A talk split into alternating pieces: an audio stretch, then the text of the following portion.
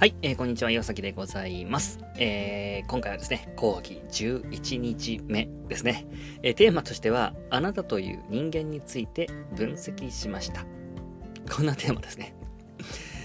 で、まあそこで、まあ言うと言うとですね、まあ今日あなたについて話をしたいなというふうに思ったとしてもですね、まあおいおいと、あの、俺のこと何を知ってんだよ、みたいなね、こういうふうに思った方も多分いるんじゃないかなと思います。まあ、それはもう確かにそうですね。その通りです。えー、あなたの正確な状況ってものはもちろんわかりません。ただ、これだけはわかります。あなたはとても向上心がある勉強熱心な方。あなたは自分の仕事やお店に誇りを持っている。あなたはお客さんやスタッフの方に深い愛情がある。あなたは変わった方だ。当たってませんかね？まあ、なんでそう思うかっていうとですね、まあ、今まさにこのメッセージを見てくださっているからなんですよね。で、このまあメッセージの内容もそうなんですけども、私があなたに伝えていること、そして言い換えれば写真マーケティング実践会を運営していく上でのポリシーっていうものがあります。で、これは無責任な甘いな、甘いことは言わないってことです。無責任ことは言わないってことですね。えー、例えば私は、まあ、こういうことをよく言いますよね。えー、勉強してくださいねとか、実践してくださいね。忙しくてもやってくださいね。魔、法のテクニックなんかありませんよとか、流行りのものではなくて、その前に本質を学んでくださいね。よく言うわけです。で、これまあ普通に考えたら、あの、Facebook や Instagram の話をした方が圧倒的に受けがいいはずなんですよ。で、これはまあ私も自身もまあよくわかってます。で、そしてまあこれらがダメだというふうには言いませんけれども、まあ、その前にももっと本質的なものを学ぶっていうことの方が重要だっていうことは多分以前お伝えした通りのままなんですね。受けが悪いとか、堅苦しい話ってものをしてるっていうのは、やっぱりまあよく理解してます。私自身もよく理解してます。ですが、それをあえてしているってことですね。で、そうでなければ、本当に長期的に経営者、まあ、つまりあなたの役に立たないというふうに分かってるからなんですよ。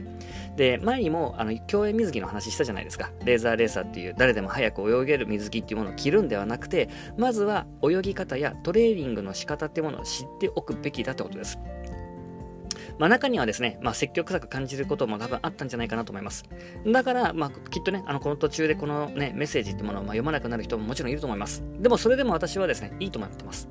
えー、私の考えに共感をしてくれて、私を必要としてくれている方とだけお付き合いをしていければいいと思っているからなんですね。これもまさにま DRM なわけですよ。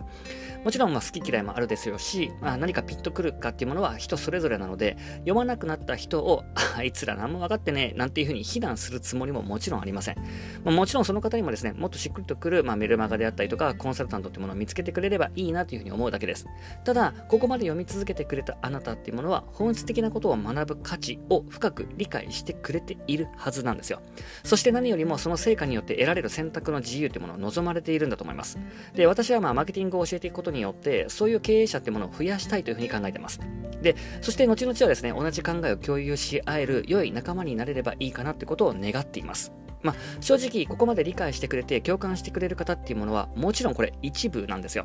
これはもう写真業界に限らずなんですが、経営者でもマーケティングを学ぼうとする人ってものはもうほとんどいませんからですね。だから、あなたは珍しい変わった人だっていうことです。あもちろんこれ褒め言葉ですよ。なので、まあ、ぜひそのままマーケティングを学んでいただいて、そして実践をしていただければ本当に嬉しいかなと思ってます。では、えー、早速ですね、今日の今日講義に入っていきたいなと思うんですが、えー、講義11日目ですね、えー、客単価を上げる重要性と対策についてですね、えー、売上を上げるためには、客数、単価、頻度、のこのどれかを上げる必要があるわけです。で、これ逆に言えばですね、売上を上げたければ、この中のどれを上げてもいいってことですね。であれば、大変なものよりも楽に数字を上げられるものを上げた方がいいですよね。で、その中で手軽に簡単にやりやすく効果が大きいものっていうものが、これが客単価を上げるってことです。で、この客単価を上げるっていうと、まあ、値上げだけを考えてしまって躊躇する方ってやっぱり多いと思うんですけれども、値上げをする前にですね、まあ、やれることっていうのたくさんあるわけです。で、最終的には値上げっていうものも一つの手段として考えるべきなんですが、まあ、これは必ずやるっていうことではありません。やはりまあリスクっていうのも伴いますので、なので、えー、客単価を上げるために最も簡単かつリスクが少ない方法は支払うお金が増えたとしても必要だと感じてくれた人からだけさらにお金をいただいて客単価を上げるという方法です。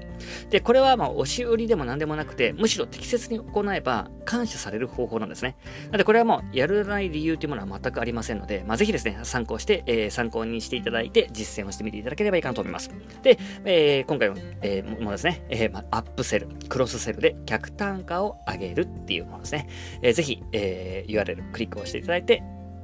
実践してみてください。ではまた。